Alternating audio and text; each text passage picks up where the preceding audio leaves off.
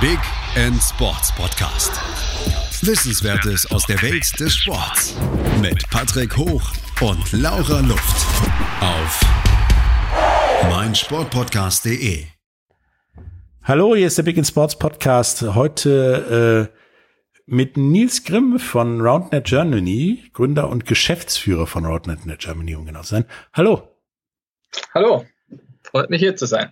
Bevor wir jetzt über RoundNet und äh, seine fünf, gefühlten 50 anderen Namen reden, ähm, musst auch du durch die üblichen drei Fragen durch. Ähm, da wird zum ersten halt, wer ist denn für dich der größte Sportler aller Zeiten? Ja, äh, puh, gute Frage. Ähm, mich muss sagen, mich hat immer äh, Michael Phelps extrem beeindruckt, ähm, weil mich irgendwie als Sportideologe äh, so die Olympischen Spiele doch irgendwie äh, so einen hohen Stellenwert haben mhm. und äh, da einfach Michael Phelps der erfolgreichste Olympionike ist und äh, diese Dominanz äh, da hat mich immer sehr, sehr beeindruckt. Auch wenn ich mit dem Schwimmen gar nichts am Hut habe, aber ähm, das fand ich, äh, den fand ich immer sehr stark. Ja, der war imponierend. Also ich erinnere mich noch an irgendwelche Olympischen Spiele, wo der im Vorlauf mit Bart, Brustbehaarung und Matte da stand, da irgendwie relativ locker durchgekommen ist und dann beim Finale plötzlich äh, mit Glatze, glatt rasiert und ohne Bart da stand und dann irgendwie alles pulverisiert hat. Also es war schon sehr beeindruckend, das ist richtig. Ja. Ich kann ähm, mich nur an die acht olympischen Goldmedaillen äh, in Peking erinnern. Das ja, nee, war, das war, das war, da war viel jünger, da hat er das alles wirklich so auf der linken Arschbacke abgesessen. okay. Ähm, was ist denn für dich das, das größte Sportereignis, das du je erleben durfst? Da zählt aber auch so Fernsehen, virtuell oder dabei gewesen, ist eigentlich egal. Also Bundesjugendspiele zählen auch. Okay. Ähm, das größte Sportereignis würde ich sagen, dass jetzt so als, als weltweites war schon, die, auch wenn es klischeehaft ist, die Fußball-WM 2014. So, ähm, einfach das Public Viewing und das, das ganze Feeling war da einfach sehr cool. Ähm, und ja, als selber dabei zu sein, muss ich sagen, war unsere Europameisterschaft letztes Jahr für mich auch so eins der, der größten äh, Events, weil wir das auch komplett über ein Jahr selber organisiert haben und so. Und dann hat viel Herzblut drin gesteckt. Das war dann äh, auch sehr, sehr emotional. Ja. Okay. Ich glaube, wir müssen irgendwann mal einen Podcast über die WM 2018 machen, weil da möchte keiner drüber reden. Ich verstehe hey, das, das, auch weiß, gar nicht. Das weiß keiner mehr. Ja, ich erinnere mich auch daran, dass ich äh, beim Finale mir überlegt habe, wer da überhaupt im Finale steht und warum überhaupt Finale ist. Ja. Ähm, und die letzte Frage ist, neben RoundNet, was ist denn deine andere favorisierte Sportart, die du noch gerne machen würdest oder machst? Ja, da, da muss ich dann äh, sagen, das ist Ringen, auch wenn ich es nicht mehr mache, aber ich habe es sehr lange intensiv äh, als Leistungssportler gemacht. Und äh, dieser, dieser Kampf, den man halt so, diesen Mann gegen Mann, den man im Zweikampfsport doch hat, ist schon was sehr, sehr Besonderes. Und äh, ja, von dem her ähm, ist es auf jeden Fall für mich dann das Ringen. Gut. Ist auch äh, eine sehr interessante Sportart. Haben wir noch nicht gehabt. Äh, werden wir aber mit Sicherheit mal was drüber machen. So, jetzt äh, spielst du ja RoundNet und hast auch den quasi RoundNet-Verband, die Organisation des RoundNets in Deutschland, ähm, mitbegründet. Ähm, es hat wahrscheinlich jeder schon mal irgendwo gesehen. Zumindest bei Toys R Us im Spielzeugregal. Ja. Äh, daher kenne ich es übrigens auch, weil mein Sohn hat das und ist begeisterter Hau auf das Ding drauf Spieler sozusagen. Okay. Ähm, Erklär unseren, unseren Hörern doch mal, was ist RoundNet eigentlich? Und wo kommt's her? Ja, also RoundNet ähm, ist dieses Spiel, ähm, wo vier Leute um ein Trampolin äh, rumstehen und einen Ball drauf werfen. So, das, das ist normal so die Beschreibung, die man dann häufig hört. Ähm, man sieht es häufig in, in Parks oder, oder ähnlichem oder am, am Strand im Urlaub. Ähm, und ursprünglich kommt es aus Amerika Und ähm, dort hat es einer in den 70er Jahren schon erfunden, ähm, als Spielzeug damals, also tatsächlich als Spielzeug für Kinder einfach. Ähm, das hat sich dann aber nicht wirklich durchgesetzt, sondern hat man, ähm, hat der Chris Ruder, ähm, hat das dann wieder entdeckt, irgendwann zwei, 2007, glaube ich, mhm. ähm, und hat das dann in diese Marke Spikeball sich schützen lassen und hat das wieder aufgenommen, dieses Spiel, und hat wirklich versucht, auch als Sport darzustellen. Also sagen wir, der Hauptabsatz ist immer noch für die Hobbyspieler und für Kinder und so zum Spaß, aber eben auch diese sportliche Seite, ähm, die es vorher quasi gar nicht gab. Und ähm, seit so 2010 hat es dann in Amerika so langsam seinen Lauf genommen und ist dann 2015 so langsam nach Europa rübergeschwappt. Ähm, unter dem Namen Spikeball damals eben noch, ähm, weil das eben die Herstellermarke ist. Man kann das mittlerweile so ein bisschen vergleichen mit dem Tempo-Taschentuch. Also das, äh, das ist unser Vergleich immer. Ähm, das ist Roundnet ist eben die Sportart und Spikeball ist eben der führende Hersteller noch und und auch der, der es halt ursprünglich groß gemacht hat, genau. Und äh, ja, das ist eigentlich so so der Werdegang und in Europa, sagen wir mal, so die letzten vier, drei, vier Jahre hat sich dann intensiver entwickelt. Ja. ja. Also es ist ja, wie du sagtest, es stehen vier Leute um, um Trampolin rum. Ähm, dann fliegt irgendwann ein Ball, dann fliegen irgendwann die Leute so ungefähr. Und ähm, das ist ja beim Zugucken schon sehr wie Beachvolleyball. Egal auf welchem Untergrund es gespielt wird. Ähm, es funktioniert aber irgendwie ein bisschen anders als Beachvolleyball. Erklär mir doch mal so, ja, wie das, wie das denn anders oder wie das funktioniert. Ähm, ja, also äh, das Beachvolleyball-Feeling kommt daher, dass man eben das gleiche Prinzip hat mit dem Annehmen, Stellen und Schlagen. Ähm, man spielt zwei gegen zwei und ähm, quasi nach der Angabe geht der Ball auf das Netz und dann nimmt der eine an, dann der Gegenspieler oder der Partner stellt den Ball in der Regel und dann der dritte Schlag ist in der Regel wieder der Schlag aufs Netz. Man darf auch beim ersten oder zweiten, aber sinnvoller ist es in, in der Regel wie beim Beachvolleyball eben auch den dritten mhm. zu nehmen. Ähm, der große Unterschied, sage ich mal, liegt darin eben, man spielt nicht über ein Netz, sondern auf den Netz, auf das Netz. Also man spielt flach am Boden ähm, und man hat keine Feldbegrenzungen. Das ist eigentlich so der größte Unterschied, der auch, wenn man von diversen anderen Sportarten kommt, ähm, so den, die größte, der, das größte Hindernis am Anfang auch ist, weil das wirklich neu ist. Man hat quasi 360 Grad, kann man sich um dieses Netz rumbewegen. Ähm, alle Spieler, sobald quasi die Angabe gemacht ist. Und das ermöglicht ganz neue Varianten, ganz neue Sichtweisen auch auf das Spiel, ähm, und äh, man geht eben von dieser festen Feldeinteilung, die man eben normal hat, die allen anderen Beispielen irgendwie ihre feste Struktur geben. Ähm, davon entfernt man sich. Und das ist, denke ich, so der, der größte Unterschied und auch am Anfang die größte Herausforderung für die meisten Spieler, dass man sich davon äh, auch ein bisschen entfernt oder darauf einlässt. Also die meisten, die ganz am Anfang das zum ersten Mal spielen, bleiben halt auf ihrer Position stehen, weil man das halt so gewohnt ist von allen anderen Sportarten, man bleibt in seinem Feld. So, und, und da quasi auszubrechen und das wirklich vollumfänglich zu nutzen, dass man alle Möglichkeiten hat, das ist so die große Herausforderung. Also im Prinzip kann ich so weit vom Netz wie möglich den Ball zweimal hin und her spielen und dann muss er einmal auf dem Netz auftitschen, egal aus welcher Entfernung. Genau, es ist völlig egal. Also es gibt äh, kein zu nah, kein zu weit weg. Ähm, es gibt keinerlei Begrenzungen. Ähm, es muss halt spätestens der dritte Ball muss wieder auf dem Netz landen.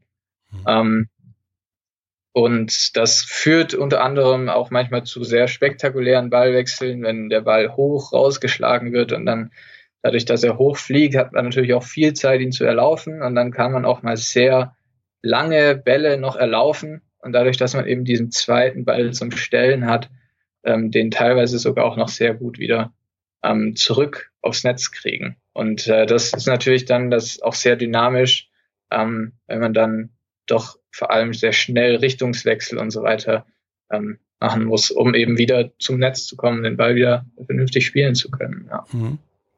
Ähm, nun spielst du das ja oder dein, dein, dein Verband, deine Organisation ist ja für das organisierte, wettkampfmäßige Roundnet sozusagen zuständig. Ähm, wenn man Internet Roundnet googelt, dann sieht man ja Leute am Strand spielen, im Park. Auf dem Parkplatz habe ich glaube ich auch gesehen und auch im mhm. Wasser. Ähm, nun könnte ich mir vorstellen, dass ähm, Wasser da nicht ganz so gut ankommt von der Organisation her.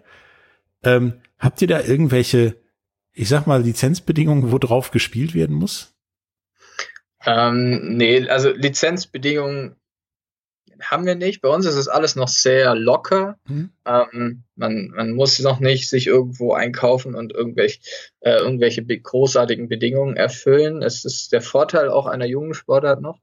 Aber ich sag mal, für äh, Turniere, die wirklich auch ins Ranking gehen und so, ähm, die dann wirklich wettbewerbsmäßig laufen sollen, empfehlen wir eigentlich ähm, Rasen. Das kann aber auch ein guter Kunstrasen sein, Sand oder Halle. Also die, die drei Untergründe eigentlich Wasser ist halt, ist ein wirkliches Spaßspiel. Und Parkplatz ähm, wahrscheinlich ganz so geil. Genau, das ist dann doch auch irgendwo ein hohes Verletzungspotenzial, wenn man sich doch teilweise noch äh, hinwirft oder auch bei einem Block auf die Knie geht und das ähm, ist teilweise, also ist nicht zu empfehlen. Ich sag mal, das ist, solche Bilder entstehen dann, wenn man eine lange Autoreise hinter sich oder absolviert und im Stau steht, dann muss man mal sich kurz abreagieren und kann eine Runde spielen. Aber ähm, also Wettkampf eigentlich ähm, auf äh, Sand, Rasen und äh, Halle. Ja. Mhm. ja, damit seid ihr ja schon mal weiter als Tennis am Anfang war. Da wurde ja auch mal auf Asphalt gespielt. Ja, zum Glück sind wir da. Auch gerne genommen hat dann bei manchen Teams im Davis Cup als Heimvorteil. Ähm, nun brauchst du ja, gibt es, gibt es da auch eine Variante, also es wird ja mal zu zweit gespielt als Zweierteam. Gibt es da auch eine sozusagen Mannschaftsvariante, wie auch beim Tennis und, Tennis und Tischtennis? Oder ist es immer nur zwei Leute, also ein Doppel gegen ein Doppel? Hm. Ähm, also wir haben die äh, wir haben quasi zwei Turnierformen hm. äh, eingeführt bisher. Ähm, und zwar einmal eine, eine Tour, die orientiert sich so ein bisschen wie beim Tennis an der ATP-Tour. Also ähm, da spielt man als Zweierteam und kann eben Punkte sammeln. Die ganzen Meisterschaften laufen auch in dem gleichen Format ab. Also ähm, deutscher Meister wird ein Zweierteam. Aber wir haben jetzt letzten Winter eine Liga eingeführt und die funktioniert in dem Teamformat, dass äh, eben ähm, zwei Herrenteams, ein Damen- und zwei Mixteams ein Team bilden oder, und eine Mannschaft und diese Mannschaften spielen dann gegeneinander.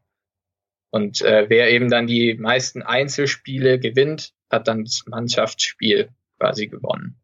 Also da versuchen wir beides ein bisschen ähm, zu, beizuführen, weil wir eben auch Mixed und auch Damen mehr fördern wollen, weil es doch wie in vielen Sportarten leider eben ein bisschen, äh, wir ein bisschen zu wenig Damen haben bisher noch.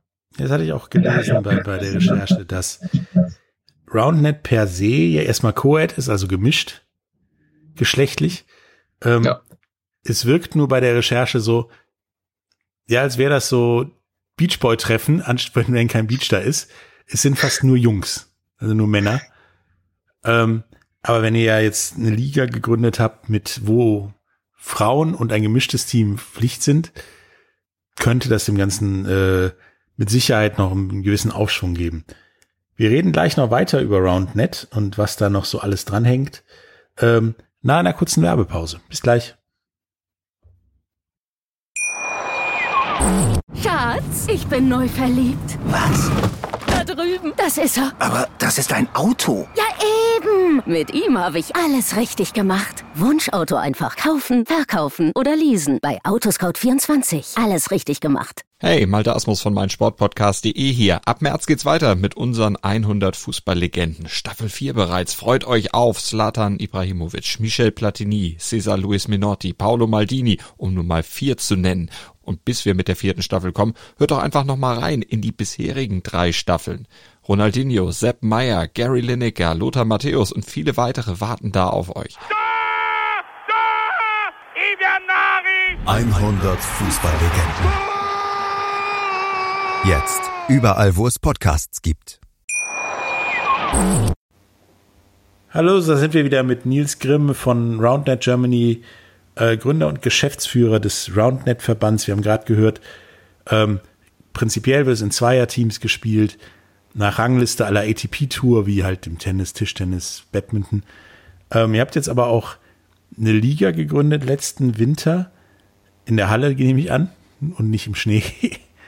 Genau, in und, der Halle, ja. Und äh, wollt ihr diese Liga auch aufs, ja, im Sommer aufs Feld rausbringen? Nee, das ist eigentlich ähm, mehr so über den Winter auch gedacht. Ähm, weil eben über den Winter bisher noch relativ wenig Turniere waren, weil mhm. das Problem bei den Turnieren, die werden irgendwann relativ groß. Ähm, dann braucht man große Hallen, weil man doch, äh, sagt man mal so 10 auf 10 Meter wäre schon gut pro Spielfeld zu haben. Ähm, das heißt, dann ist in den Hallen ziemlich schnell irgendwo begrenzt. Wir haben leider keine riesigen American Football Hallen, wie es in Amerika der Fall ist. Ähm, und äh, dadurch ist eigentlich ähm, ist halt die Kapazität für Turniere im Winter schwierig und das ist, da füllt die Liga dann eine gute Lücke, ähm, weil man dafür nicht so eine große Halle braucht und ähm, das eben über den Winter gerade die Community auch zusammenhält, dann die Leute treffen sich trotzdem weiterhin, man, man kann spielen, auch wenn es vielleicht nicht so viele Turniere gibt. Ja, immerhin. Ich meine, draußen spielen im Winter könnte echt hart werden. Da könnt ihr dann auch am ja. Parkplatz spielen. Also ob gefrorener Boden oder Parkplatz ist da, glaube ich, auch egal. Ja. Ähm, also wir haben es auch schon im Schnee probiert einmal, aber es ist, ähm, ist Spaß okay, aber Turniere will man da besser nicht spielen. Ne? Okay. Ähm, nun habe ich auch bei der Recherche gesehen, es gibt diese Turniere, da habt ihr halt quasi, ich glaube schon vor Corona Social Distancing Kreise, Kreise erfunden, in dem da immer das, das Netz drin steht ja. Und der, der Fußballplatz danach eher aussieht, als wäre da einmal eine Horde Kühe drüber gelaufen oder so. Ähm, spielen die alle parallel und am Ende steht halt quasi nur noch ein Netz für das Finale oder wie habe ich mir so ein Turnier festzustellen? Ja, genau. Also man muss, die große Herausforderung bei den Turnieren ist es, ähm, zeitlich durchzukommen ähm, und dadurch spielen, wenn es geht, eigentlich sind alle Felder durchweg besetzt. Ähm, den ganzen Tag und quasi erst am Ende, wenn es in einen K.O. geht, dann fallen nach und nach Teams raus und dann wird es Richtung Finale, dann äh, reduziert sich dann die Anzahl der Sets, aber dadurch sehen die Felder dann ähm, nach einem Tag gut bespielt aus, sage ich mal, weil im Optimalfall spielen da sechs bis acht Stunden quasi durchgehend ähm, Leute dann auf den Feldern und diese Kreise, die du da gesehen hast, das sind die ähm, Angabenkreise, weil man muss bei der Angabe 1,80 Meter ähm, wegstehen vom Netz. Und ähm, diese Kreise markieren eben genau diese 1,80 Meter, um da einfach, ähm, ja, weil man hat keine Schiedsrichter, um da einfach ein bisschen die Fairness herzustellen und, und Diskussionen vorzubeugen, hat man dann die Kreise, dann ist für alle klar, gut, hier muss ich eine Angabe machen und ähm, das hat sich so eigentlich in den letzten ein, zwei Jahren entwickelt, dass wenn man die Möglichkeit hat, sowas aufzubauen, dass man das dann auch nutzt, gerade für, für Turniere, wo es dann auch um was geht. Ja. Okay. Ähm, bei Schiedsrichter und Angabe hätte ich nämlich noch eine interessante Frage.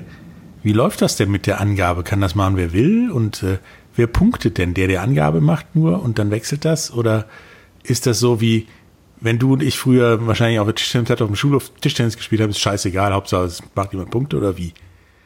Ja, nee, das, das folgt schon der Reihenfolge, aber punkten tut man immer. Also ähm, immer der, der einen Punkt macht, ähm, punktet halt auch. Ähm, das hat man ja beim Volleyball auch irgendwann mal mhm. umgestellt. Und ähm, der, man fängt quasi am Anfang immer, fängt man in einer bestimmten Reihenfolge an. Also man, man entscheidet tatsächlich über Schere, Stein, Papier, wer anfängt mit Angabe. ja, man muss die Sache einfach halten. Und ähm, dann darf man wählen, ähm, als auf welcher Seite man anschlägt und äh, dann darf sich das annehmende Team auch nochmal stellen. Das heißt, man darf die Kombination am Anfang fest wählen und äh, dann hat man Angabe äh, auf den Gegner und solange man mit der Angabe den Punkt macht, behält man auch die Angabe. Das heißt, dann, dann wechselt man nach jedem Punkt mit seinem Partner die Position, sodass man immer auf den anderen Gegner eben mhm. die Angabe. Und ähm, das bleibt theoretisch so lange, bis man eben den Punkt verliert. Dann hat das gegnerische Team. Und so ergibt sich eine feste Reihenfolge, in, mit der quasi immer äh, angegeben wird. Und, und wie viel wird gespielt? Das wird gespielt bis, es gibt drei Stufen, bis 11, bis 15 oder bis 21. Ähm, in der Regel läuft es bei den Turnieren dann so, weil man halt sonst nicht durchkommt, dass man am Anfang eher kürzer spielt, also bis 11 oder bis 15. Und äh, die, also wenn man Zeit hat, spielt man bis 21. Also die Finals und die Spiele, wenn man Zeit hat oder wenn man einfach auch nur zum Spaß spielt, dann spielt man bis 21. Also und in der Fall Regel hast dann, du 21 mal Aufschlag? Im Optimalfall steht es dann 21-0 und ich habe nur ja. Asse gemacht, ja. Also Aber immer der, der punktet, hat auch Aufschlag danach, nach dem Punkt sozusagen. Genau, immer der, der punktet hat, danach dann Aufschlag. Ja. Und das ist auch gleich wie beim Beachvolleyball, dass der, der Aufschlag hat, in der Regel leider eher den Punkt verliert, sage ich mal. Ja, das also. ist richtig, das habe ich irgendwann mal gelesen, ist statistisch beim Beachvolleyball wirklich so. Genau, das nennt man Sideout. Das ist, ähm, wenn man quasi als Annehmender oder als Annehmender den Punkt macht, das ja, ist eigentlich so, weil dadurch, dass man die dreimal, die drei Ballkontakte hat, hat man eigentlich immer den Vorteil. Ja. Also was ich bis jetzt raushöre, ist, dass Roundnet zwar aussieht, als würdet ihr wie bekloppt auf so einen gelben Gummiball auf so ein Netz draufhauen. Es ist aber doch doch anscheinend eher sehr taktisch. Stimmt das? Mm, ja, ja. Also wenn sich ein Spiel entwickelt, ist es sehr taktisch. Das hat sich im letzten, gerade so im letzten Jahr, doch dahingehend entwickelt, dass die Angabe auch immer mehr trainiert wird, immer einen wichtigeren Faktor einnimmt und eher in Richtung Tennis geht, so von der Verteilung her, okay. dass gerade eine Angabe doch sehr wenn sie dann kommt, sehr stark ist und man auch sehr hohes Risiko gehen muss, weil wenn sie zu lasch ist, hat man den Punkt eigentlich eh verloren. Und ähm, dadurch geht die Taktik so ein bisschen verloren, weil man in diese lange Rallye relativ selten noch reinkommt, leider. Mhm. Das ähm, wird jetzt versucht, wieder mit Regeländerungen und so versucht man wieder hinzukriegen, dass man wieder mehr Rallyes hat. Und dann ist es durchaus auch wieder sehr taktisch, ähm, weil man eben durch diese 360-Grad-Bewegungen ähm, doch Schwierigkeiten hat, auch in der Verteidigung und so weiter und sich da schon auch absprechen muss als Teampartner, wie stellt man sich, ähm, wie reagiert man, dass man dann auch in der Defensive noch vernünftig den Ball spielen kann. Ja. Mhm. Da das, das Gerät an sich oder das Spiel an sich ja seinen Ursprung in der Spielzeugabteilung sozusagen hatte, wie du sagst, mhm. ähm, Habt ihr immer noch die gleichen Regeln oder war das am Anfang wirklich nur Netz und Ball und viel Spaß dabei? Die Regeln haben sich schon von, ich sag mal, von der die Grundidee ist die gleiche, hm? aber es hat sich darum sehr viel entwickelt. Also ähm, die, wir haben mittlerweile ein 30-seitiges DIN A4 äh, Regelwerk, okay. ähm, wo verschiedenste Sachen geregelt werden über Angabe und dann äh, ja, wann ist es Rand und so weiter und so. Also verschiedene Dinge. Ähm, das hat sich quasi immer weiter entwickelt, je mehr es auch in die Richtung Wettkampfsport einfach ging. Das bringt das dann so mit sich. Ähm, aber die, die Grundidee grundsätzlich ähm, ist immer noch die gleiche. Ich darf also ja. mit jedem Körperteil spielen, theoretisch. Ja. Also Allerdings also halt immer nur einmal. Also das kann ich, nachdem du mir den mit der Hand schon vorgelegt hast, den Slatan Fallrückzieher aus Netz machen. Gar kein Problem. Wenn du das hinkriegst, dann ähm, stehen alle anderen daneben und gratulieren, würde ich sagen. nicht, aber in der Theorie, ich träume da nachts von. ja. Also, nee, das ähm, passiert tatsächlich auch manchmal, gerade bei Blogs spielt man mit der Brust oder ähm, es gibt auch immer wieder welche, die es versuchen, irgendwie mit dem Fuß zu spielen oder so. Es ist halt ähm, nicht wirklich erfolgsversprechend, aber gerade für den Anfang, sage ich mal, bietet es halt auch sehr viel Spaß und Möglichkeiten, weil man eigentlich natürlich mit, mit allem spielen kann und auch sehr viel witzige Sachen machen kann. Hm. Aber wenn, der, wenn ich den jetzt mit der Brust annehme, gekonnt als Profifußballer, dann habe ich den einmal berührt, ne? Genau. Ja. Also musst du, wenn der da einfach nur runtertropft, wie bei Profifußball ist, sauber auf den Fuß, müsstest ja. du dann dazwischen springen, ne? Genau, ja. Ja also das macht man dann eher so. so, dass man den mit der Brust annimmt, nach oben ja. lässt und dann, ja. Oder sich direkt übers Netz stellt und den runtertropfen lässt.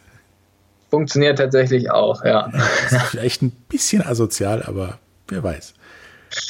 Ja.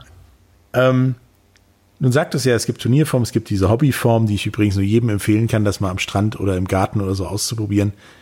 Okay, der Rasen, den wird es nicht freuen im Garten, aber ist ja egal. Ähm, das geht. Wenn man barfuß spielt, die, die Rasenplätze sehen hauptsächlich so aus, weil man Turniere dann mit Stollenschuhen spielt. Ich spiele mit Stollenschuhen, also richtig so Fußball-Football-Schuhen. Genau, ja. Okay. Ja. Okay. ähm, nein, wie ist denn, wie siehst du denn die, die weitere Verbreitung des Sports so innerhalb ja, Deutschland, vielleicht auch der Welt durch, ich meine, diese Spikeball-Dinger hier im Spielzeugladen, im Einkaufszentrum um die Ende, um die Ecke, gibt es halt ein ganzes Regal mit den, ich glaube, vier verschiedenen Packages von Spikeball. Mhm. So dieses billige, was ich auch habe, was echt scheiße zum Aufbauen ist. Dann dieses Pro-Set, was wohl angeblich echt besser zum Aufbauen ist. Dann gibt es auch da dieses Schwimmset und dann gibt es noch irgendein so Turnierset. Ähm, ja. Wie, wie siehst du das denn, die, die Verbreitung? Geht die da drüber oder über euch? Also ich denke, dass ähm, es weiterhin so bleiben wird, dass die, die große Bekanntheit in der breiten Bevölkerung doch auch weiterhin mehr so über diese, über den Spielgedanke und Spielzeuggedanke kommen wird. Ähm, also es gibt mittlerweile auch andere Hersteller, die das auch anbieten und ähm, dadurch, dass es so super leicht mitzunehmen ist, eigentlich relativ leicht aufzubauen, ähm, auch sehr schnell erlernbar. Am Anfang hat, ist eine sehr schnell, steile Lernkurve einfach auch da. Ähm, ist es gerade für so einen Urlaub oder für einen Garten oder so einfach sehr gut geeignet. Und ähm, da denke ich, wird schon auch weiterhin die große Verbreitung da sein. Aber wir hoffen natürlich, dass wir, ähm, wir arbeiten jetzt auch gerade dran, mehr in die Schulen zu gehen und so weiter, uns quasi auch mehr als Sport auch ein bisschen breiter zu etablieren. Und, und das ist für uns natürlich schon die Hoffnung, da arbeiten wir dran, dass wir ähm, sagen wir, eines Tages äh, es so in die Riege olympische Sportart schaffen. Das ist natürlich sehr weit weg, aber ähm, so, das ist schon das Ziel, dadurch tatsächlich, damit tatsächlich eine etablierte ähm, Sportart zu werden und es wirklich auch als, als Sport ähm, langfristig einfach auch zu halten und nicht als Trend zu versiegen, sage ich mal. Ja. Und da arbeiten gerade auch viele, auch international daran, so Organisationen wie wir in allen europäischen Ländern und auch, auch internationaler, ähm, das eben so als Sport tatsächlich dann auch in, in den jeweiligen Ländern zu etablieren. Ja, das als Trend für Siegen hat ja Roundball schon mal hinter sich sozusagen. Genau, ja. Damals war es allerdings nie so groß, von dem her kann man jeder noch war das irgendwo so zwischen Badminton und Lawn Darts oder irgendwie sowas. So kennt jeder, kennt keiner. Ja, das kann sein. Ähm, wir machen jetzt noch eine kleine Pause und dann äh, reden wir nämlich danach mal, mal weiter über die Zukunft von, ähm, von RoundNet und, und was ihr da so vorhabt und äh, ja, wie das dieses Jahr denn überhaupt so war mit RoundNet. Bis gleich. Schatz, ich bin neu verliebt. Was? Da drüben. Das ist er. Aber das ist ein Auto. Ja, eben. Mit ihm habe ich alles richtig gemacht. Wunschauto einfach kaufen, verkaufen oder leasen. Bei Autoscout24. Alles richtig gemacht. Hallo, da sind wir wieder mit Niels Grimm äh, von RoundNet Germany. Wir haben gerade über, über RoundNet allgemein gesprochen, wie es gespielt wird, was da so in der Mache ist, wie, wie eine Winterliga in der Halle. Ähm, und du sagtest ja auch, ihr habt jetzt vor, an die Schulen zu gehen, damit wahrscheinlich am Ende des Tages ihr wirklich diesem Schritt Olympia näher kommt, ähm, das Ding aus dem Spielzeugregal quasi rauskommt. Ähm, ich denke auch, nachdem ich mich mit Brownnet ja beschäftigt habe, ähm, das ist eigentlich super für einen Sportunterricht. Du kannst, ja. du machst so vier Gruppen in der Turnhalle und dann hier Kinder viel Spaß. Ähm, wie, wie ist denn euer Plan da in, in Sachen Nachwuchsförderung und ja, den Nachwuchs da dran zu bringen? Ja, also ähm, der, ich sag mal, der Grund, warum wir das bisher noch nicht so intensiv gemacht haben, ist, dass es halt bisher sich sehr stark an den Universitäten verbreitet hat. Ähm, was ein sehr einfaches Publikum ist. Ich sag mal, die Leute haben alle Lust, sind jung, aber halt auch schon alt genug, um quasi alles mitmachen zu können. Und ähm, das ähm, hat natürlich jetzt den, nach ein paar Jahren dann den Vorteil, dass auch sehr viele Lehrer ähm, das dort schon miterlebt haben. So. Und die jetzt dann langsam an die Schulen gehen und ähm, so, so, sagen wir mal, merken wir es langsam auch, dass tatsächlich dann auch immer mehr Nachfragen kommen von Lehrern, wie man eine Stunde gestaltet, wie das läuft. Es kommen auch immer mehr Nachfragen zu wissenschaftlichen Arbeiten von Lehrämtlern und so weiter. Das heißt, da ist das Interesse schon da. Und ähm, konkret arbeiten wir gerade dran an einer Übungssammlung. Wir wollen quasi wie so eine Art Online-Datenbasis für Übungen, für auch Schulstunden und so weiter anbieten, ähm, die, wo dann einfach alle darauf zugreifen können, was es dann den Leuten deutlich leichter macht, eben auch solche Stunden anzubieten und, und diesen ersten Schritt einfach erleichtert. Und ähm, zusätzlich wollen wir auch tatsächlich so ein extra Referat für Schule einführen, das sich intensiv wirklich mit dem Thema eben beschäftigt, da auch als nochmal speziellerer Ansprechpartner dann da ist. Und ähm, genau, also das sind so, sind so die, die zwei großen Ansatzpunkte. Und ich glaube, gerade diese, diese Übungssammlung und dieses zu, zur Verfügung stellen von, von Übungen und, und Training und Stunden wird nochmal die Sache deutlich erleichtern für die Lehrer, weil das doch häufig so ist, die Lehrer kennen es vielleicht schon, aber können es selber gar nicht so gut spielen oder haben ja auch gar nicht die, die Leute, um es zu zeigen. Und da ist es dann doch einfacher, wenn man halt die quasi die fertige Stunde da hat ja, und äh, die quasi nur noch nehmen musst, dann ist der Schritt nur noch, dass man seine Schule davon überzeugen muss, ja, wir haben hier doch was Cooles, da lassen, wir, lass uns doch da mal vier Sets anschaffen, die können wir auch in der Pause irgendwo hinstellen und dann ähm, kann ich damit meinen Sportunterricht machen. Also das sind so, das sind so die, die Ansatzpunkte. Was würdest du denn jetzt so als quasi Experte beim RoundNet sagen, mit welchem Alter die Kinder denn daran geführt werden sollten? Klar, nicht mit drei, vier, weil da wird das Netz, glaube ich, fast schon größer als die Kinder, aber was meinst du denn? Also ich würde sagen, dass das fängt so an mit, also schon unter zehn. Ähm, ich sag mal so, um die zehn rum ist das auf jeden Fall gut möglich weil das hängt dann natürlich extrem, in dem Alter schwankt ja die sportliche Leistungsfähigkeit doch enorm.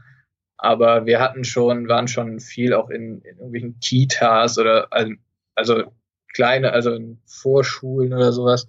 Und das, das ging schon. Also ähm, da gibt's dann halt manche, die können das ziemlich gut, die schaffen das in einer Stunde fast schon ein Spiel zustande zu mhm. kriegen. Bei manchen merkt man auch ziemlich schnell, okay, das wird schwieriger, aber ich sag mal so ab zehn ist das auf jeden Fall ähm, machbar. Und das ist, das ist dann der, die, die große Hoffnung, die wir halt haben, dass wenn wir dann in fünf bis zehn Jahren eine Generation an Spielern haben, die nicht mehr eben im Studentenalter angefangen haben, sondern schon deutlich früher, die die Idee schon deutlich früher verinnerlicht haben, dass dann natürlich die Qualität auch deutlich steigt. Also in der, im besten Fall wird uns ähm, in zehn Jahren von irgendeinem 15-Jährigen oder einer 15-Jährigen äh, Arsch versohlt auf den deutschen Meisterschaften. ähm, apropos Meisterschaften, sollte ja dieses Jahr ähm, die erste Roundball-WM in Belgien sein. Ich gehe mal davon aus, dass die dieses Jahr nicht stattfindet. Ähm, wie, wie ist denn und das ist dann quasi die vierte Frage, die wir im Moment jedem stellen. Ähm, wie ist denn so die ganze Corona-Pandemie-Nummer bis jetzt äh, fürs RoundNet abgelaufen? Also ich meine, vier Leute durften ja auch nicht unbedingt zusammen sein. Ähm, wie war das? Das war für uns äh, tatsächlich schwierig. Also wir hatten dieses Jahr, das war jetzt das zweite Jahr, wo wir auch als Organisation eigentlich dann richtig tätig waren und viel geplant und das wurde eigentlich, wir haben eigentlich dann alles abgesagt also was kam, hatten ursprünglich dann noch geplant, die deutsche Meisterschaft im August noch zu machen. Und da ging es dann aber, kam dann auch vom Gesundheitsamt wieder, das darf dann auch nicht.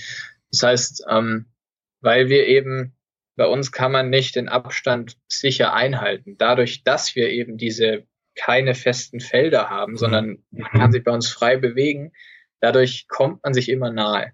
Ähm, es, es lässt sich nicht vermeiden, also es kommt nicht zu Zusammenstößen oder so, aber man ist sich näher wie anderthalb Meter und das lässt sich auch nicht verhindern.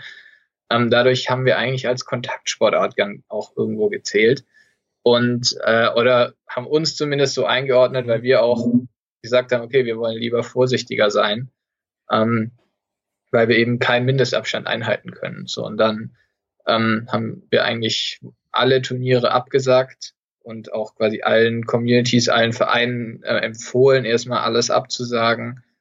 Und ähm, das hält eigentlich bis heute an. So, ähm, also es gab jetzt dieses Jahr dann noch gar keine größeren oder gar keine Turniere. Wir haben jetzt mit dem German Roundnet Day vor ein paar Tagen quasi als Ersatz für die deutsche Meisterschaft dazu aufgerufen, lokal in den Vereinen so kleinere Sachen zu machen, die Größe eines Trainings aber auch nicht übersteigen. Also da ist die Grenze dann liegt im Moment häufig bei 30 Personen. Das geht dann wieder. Ähm, also da sind wir dann gerade. Aber am Anfang war erstmal ganz lang gar nichts. Ähm, da war quasi individuelles Fitnesstraining so. Und dann hat man irgendwann, haben wir irgendwann wieder angefangen zu sagen, okay, maximal bis zu zehn Personen, als diese Grenze kam, mit Bälle desinfizieren, nur feste Trainingsgruppen, also immer die gleichen vier an einem Netz, nicht jedes Mal durchtauschen.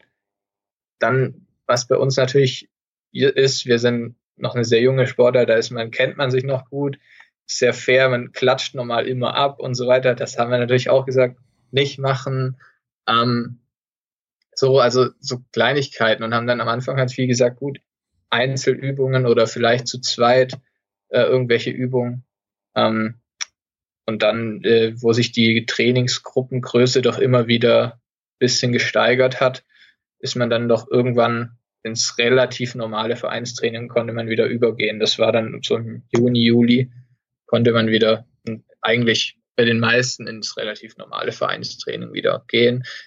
Es wird aber weiterhin versucht, eben feste Gruppen zu halten, sodass man so ein Durchmischen eben verhindert. Hm. Also kann ich mir jetzt keinen neuen Doppelpartner suchen im Moment. Wird vermutlich eher schwierig. ähm, ja, es hat uns leider alle irgendwie erwischt. Ähm, war sehr informativ mit dir über RoundNet äh, zu sprechen. Ich kann jedem nur empfehlen, wenn ihr so ein Ding findet, auch das ganz billige, holt's euch, versucht's zu spielen. Es macht einen Heiden Bock.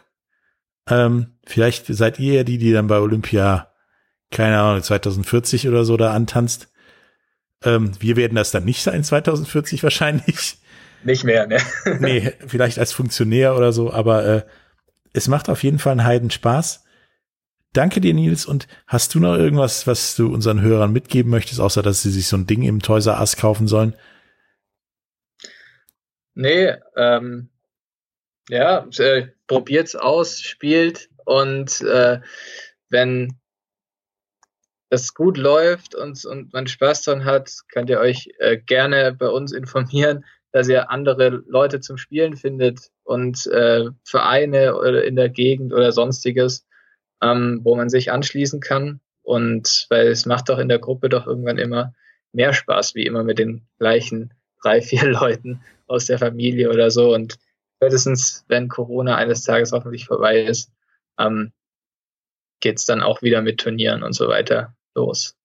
Ja, da werden wir auf jeden Fall nochmal sprechen, wenn ihr wieder Turniere macht. Vielleicht äh, gucke ich mir dann auch so ein Turnier mal aus der Nähe an. Sehr gerne, würde mich Vielleicht, freuen. vielleicht spiele ich auch mit unter Ausschluss der Öffentlichkeit. Oder so. Nee, mal Wir gucken. bieten auch verschiedene Divisions an. Man, es gibt auch Einsteigermöglichkeiten. Ja, die musst du erst noch finden, glaube ich, für mich. Aber ähm, nee, auf jeden Fall war interessant. Ähm, hoffentlich könnt ihr bald wieder vernünftig spielen. Vielleicht ja auch schon in der Halle, in eurer Hallenliga. Ähm, Wir hoffen. Bis zum nächsten Mal. Ähm, alles Gute. Bis dann. Ja, Tschüss. vielen Dank. Bis dann.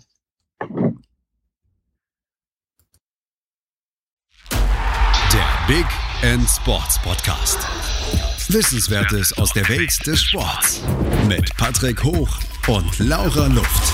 Auf meinsportpodcast.de. Schatz, ich bin neu verliebt. Was? Da drüben. Das ist er. Aber das ist ein Auto. Ja, eben. Mit ihm habe ich alles richtig gemacht. Wunschauto einfach kaufen, verkaufen oder leasen. Bei Autoscout24. Alles richtig gemacht. Wie baut man eine harmonische Beziehung zu seinem Hund auf? Puh, gar nicht so leicht. Und deshalb frage ich nach, wie es anderen Hundeeltern gelingt, beziehungsweise wie die daran arbeiten. Bei Iswas Dog reden wir dann drüber. Alle 14 Tage neu mit mir, Malte Asmus und unserer Expertin für eine harmonische Mensch-Hund-Beziehung, Melanie Lippisch. Ist was, Dog? Mit Malte Asmus. Überall, wo es Podcasts gibt.